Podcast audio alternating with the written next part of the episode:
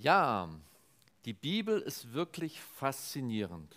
Es gibt da Geschichten, die haben wir schon fünfmal gelesen, haben wir schon drei Predigten gehört und trotzdem spricht uns Gott wieder neu an. Und das soll heute auch passieren. Wir werden uns ein Thema anschauen, das sicherlich jeder von euch schon mal gelesen hat, sicherlich jeder schon mal eine Predigt gehört hat. Und ich hoffe, dass für viele von euch nochmal ein neuer Aspekt reinkommt. Das Thema ist der Sündenfall. Die Bibel fängt an quasi wie ein Gedicht. Ähm, es ist wirklich im wahrsten Sinne des äh, Wortes ein Gedicht, das erste Kapitel der Bibel. Gott macht es was und siehe, es war Abend und Morgen, der nächste Tag und alles war sehr gut. Und es war sehr gut und es war sehr gut. Und das erste Kapitel schließt ab. Wunderbar. Und dann kommen Kapitel 2 und 3 und das ist mehr die Form eines Dramas. Es wird nochmal kurz zusammengefasst, ähm, die ganze Schöpfung und dass die Schöpfung um den Menschen herum gemacht wurde. Und dann heißt es, und es war nicht gut. Und das vor dem Sündenfall. Was? Es war nicht gut? Was war denn da nicht gut? Es war nicht gut, dass der Mensch allein ist. Der Mensch ist im Ebenbild Gottes gemacht. Der Mensch ist wie Gott gemacht. Gott ist Liebe, Gott ist Gemeinschaft. Der Mensch braucht ein Gegenüber. Adam ging nicht los und sagte, Gott, ich habe meine Situation analysiert und verstanden, ich brauche ein menschliches Gegenüber. Nein, es war Gott, der gesehen hat, der Mensch braucht ein Gegenüber. Und Gott schafft diese Menschen. Der Mann im Luthertext nennt sie Männen, weil er so begeistert ist und er sagt, wow, wow, geht uns doch auch so. Klar, die Beziehung zu Gott irgendwie und hm, aber wenn wir das durch Menschen erleben, ist es was ganz anderes. Der Mensch braucht das. Aber ist wirklich alles gut? Wir werden sehen. Jetzt kommt Kapitel 3, die bekannte Geschichte, die äh, uns allen äh, im Kopf ist, mit der Schlange und dies und das und dem Apfel oder der Frucht oder wie auch immer man das nennen will. Und da passiert was. Was passiert da? Ähm, Gott hat den Mann über den Garten gesetzt und die Schlange kommt aus dem Nichts und spricht die Frau an. Nicht den Mann, die Frau und verwickelt die Frau in ein Gespräch. Und auf der linken Seite sehen wir, was eigentlich die Realität ist. Zum einen, ähm, die Menschen dürfen von allen Bäumen essen, ähm, aber von dem einen Baum dürfen sie nicht essen, den Baum der Erkenntnis des Guten und Bösen. Das zweite ist, sie sollen nicht davon essen. Das dritte ist, an dem Tag, an dem sie das tun, werden sie sterben. Eine ganz klare, dramatische Aussage. Als die Schlange jetzt Eva konfrontiert, was sagt sie? Das erste ist, von der Frucht des Baumes, der in der Mitte des Gartens ist. Nun, auch der Baum des Lebens ist in der Mitte des Gartens. Es ist so ein bisschen, so etwas unterschwellig, Gott ist ein Spielverderber. Also von einem Baum in der Mitte des Gartens, da dürfen wir nicht essen. Irgendwie, ja. Und eigentlich dürfen wir ihn auch nicht anfassen. Da wird noch mal was draufgesetzt. Schauen wir uns später noch mal anschauen. Damit wir nicht sterben. Dieses Sterben wird dann irgendwie sehr generisch ausgedrückt. Ähm, also das Gebot wird verschärft, aber auch abgeschwächt, es wird verändert. Sehr interessant. Warum? Ähm, die Folge ist sehr verwunderlich. Das Versprechen, das die Schlange gemacht hat, wird tatsächlich erfüllt. Die Augen werden aufgetan. Ähm, aber es kommt Scham und Sie fangen sich an zu verstecken und zu beschuldigen. Das Kernthema ist Beziehung. Die Folge dessen ist, dass Beziehung kaputt gehen, dass sie sich voneinander verstecken. Und wir werden sogar noch sehen, dass es noch ein Stück schärfer kommt. Zum nächsten. Was ist eigentlich das Problem?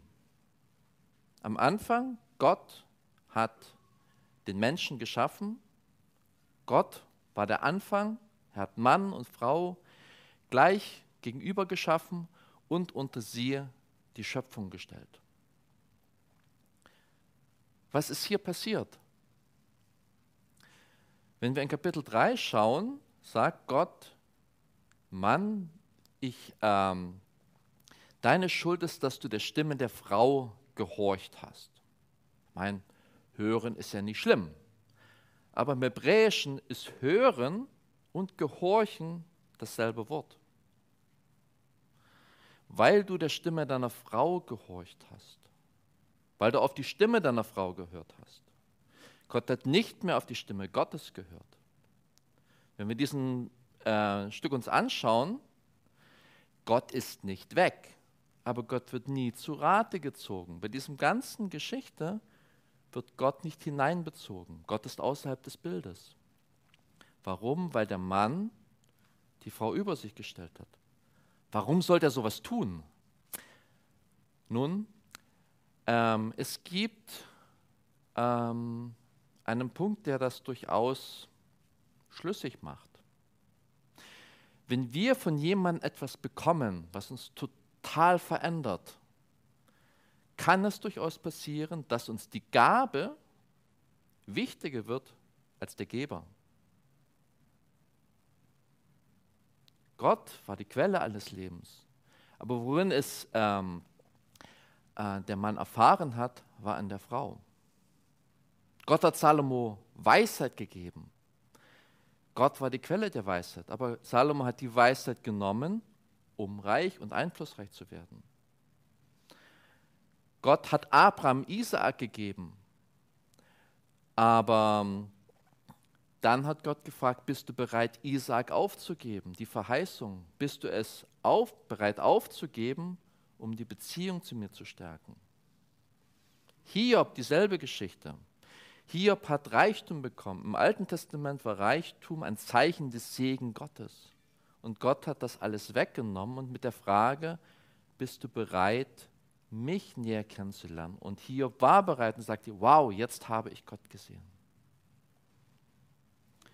Das nächste, was passiert, die Frau bietet sich unter die Schöpfung an, die Schlange aus der Schöpfung. Wenn wir unsere Hoffnung auf die Gabe Gottes setzen, wird die Gabe Gottes, vor allem wenn es ein Mensch ist, damit völlig überfordert sein. Die Frau wusste wahrscheinlich auch nicht, was sie damit anfangen sollte.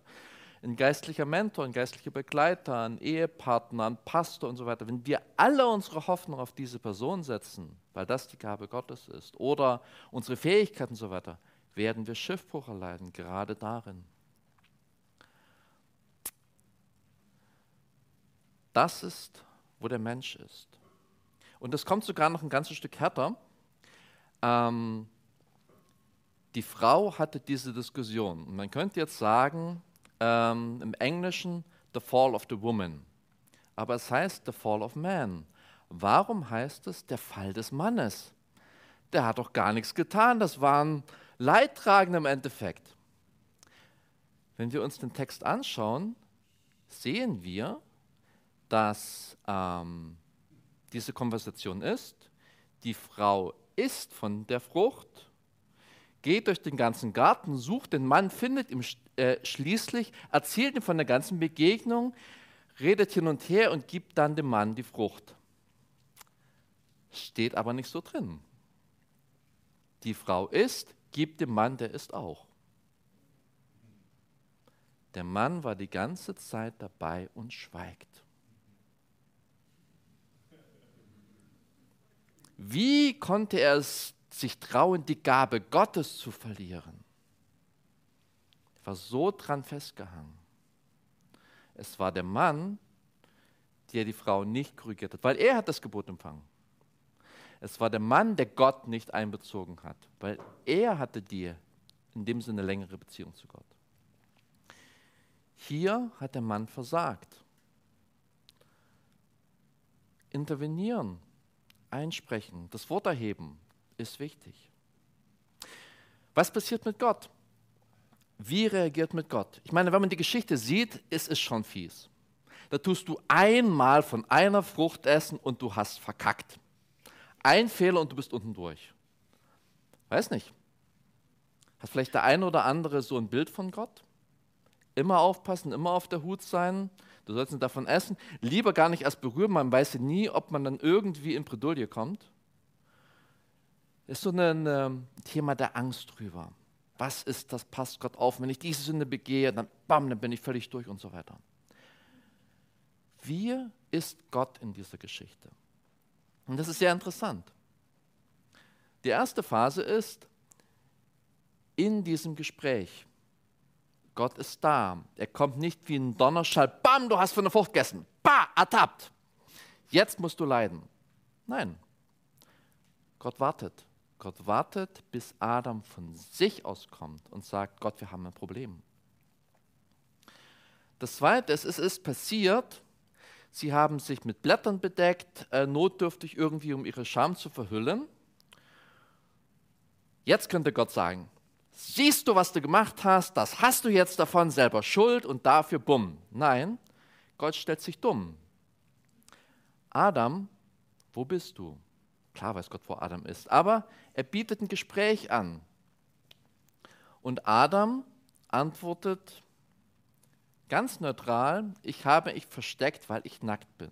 Er spricht nichts von dem, was passiert ist, er spricht nicht von seinen Konflikten, von seinen Fragen, von dem, was aufgekommen ist. Er beschreibt einfach nur, was passiert ist. Und Gott hakt nach, ähm, wer hat dir denn gesagt, dass du nackt bist? Hast du denn von dieser Frucht gegessen? Der perfekte Einstieg für ein Bekenntnis. Adam könnte sagen, ja, irgendwie ist alles außer Hand gegangen, ich weiß auch nicht, was los ist. Was macht Adam? Die Frau die du mir gegeben hast. Alles deine Schuld. Und die Frau erst recht. Die Frau, die quasi Adams Götze geworden ist, ist das Erste, das er fallen lässt. Wenn wir auf Gottes Gaben uns fokussieren und nicht auf Gott, ist die Gottes Gabe das Erste, das wir fallen lassen, wenn es schwierig wird. Wie reagiert Gott? Er fragt die Frau. Er tut nicht einfach, bam, du hast gesagt, die Frau, okay, bumm, Frau weg. Er spricht die Frau an. Ähm, und die beschuldigt, was damit ihr Gott geworden ist, die Schlange, weil das Ganze war so durcheinander, dass es auch nicht weiter wusste. Und dann, was macht Gott? Gott verheißt Erlösung. Keiner von den beiden hat jemals die Schuld bekannt und gesagt, ja, Gott, es tut mir leid, äh, und ich habe das falsch gemacht. Und trotzdem verheißt Gott schon den Messias.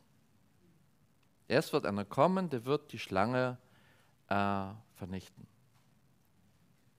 Und das Zweite ist noch ein Stück härter. Gott ist irgendwie inkonsequent. Ja? Es hieß, an dem Tag werdet ihr sterben. Niemand ist gestorben. Wirklich? Gott hat den Menschen Felle gegeben, um sich zu bekleiden. Zur Information, damals konnte man Felle nicht im Supermarkt kaufen. Es mussten Tiere sterben. Der erste Punkt, stellvertretendes Opfer in der Bibel, Kapitel 3. Tiere, Gottes, Gott zerstört seine eigene Schöpfung, damit wir leben können, damit unsere Scham bedeckt ist. Sünde hat Konsequenzen, vor allem für Gott. Das ist das, was da passiert ist.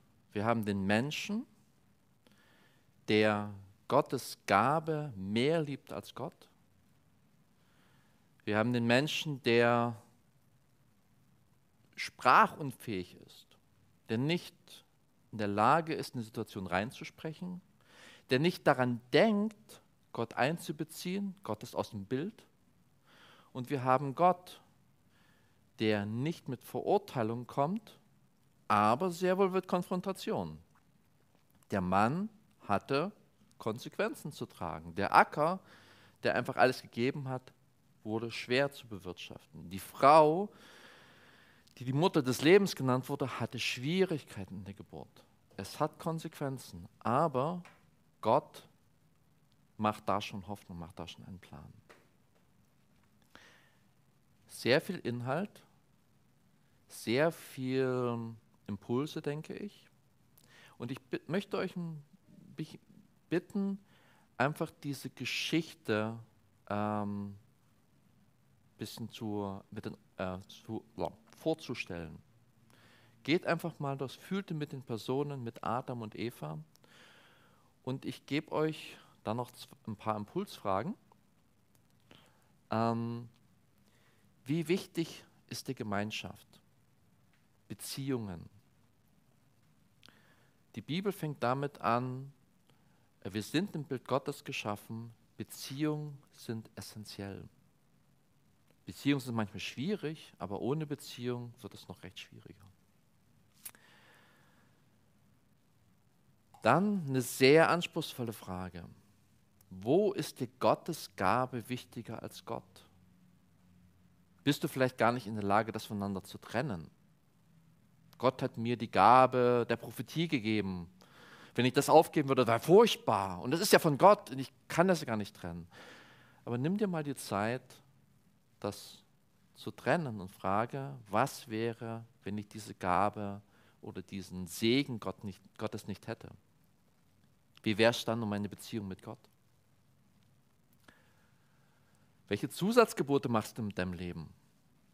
Vielleicht aus Angst, irgendwie dann doch daneben zu sein?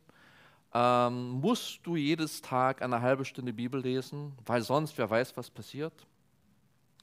Welche Zusatz Auflagen machst du, was Gott eigentlich gar nicht sagt. Bekennst du Schuld? Tust du Schuld eingestehen oder es einfach nur nicht hineinmummeln, vielleicht auch vor anderen? Oder gibst du Gott, deinen Eltern, der Gesellschaft, äh, deinen Freunden und so weiter die Schuld, dass es eigentlich nur so handelst, weil das in meiner Vergangenheit so geprägt war? Bist du beschuldigt, zu Schuld auch zu stehen? Wofür gibst du anderen die Schuld? Und was denkst du, wie Gott auf deine Schuld reagiert? Sagst du, wenn ich es nur bekenne, alles super, kein Problem, mach einfach weiter so. Denkst du, jetzt habe ich einmal zu viel gesündigt, ich bin so weit weg von Gott, das kann nie was werden. Schließt du Gott da vielleicht völlig aus aus dem Ganzen? Viele Fragen in einer kleinen Geschichte ist es vielleicht für jeden von euch unterschiedlich, was euch da angesprochen hat. Ähm, geht einfach den Impuls nach, der euch berührt hat. Ähm, nehmt euch mal ein, zwei Minuten Zeit, dann mache ich ein Abschlussgebet und bringt einfach vor Gott, was euch anspricht.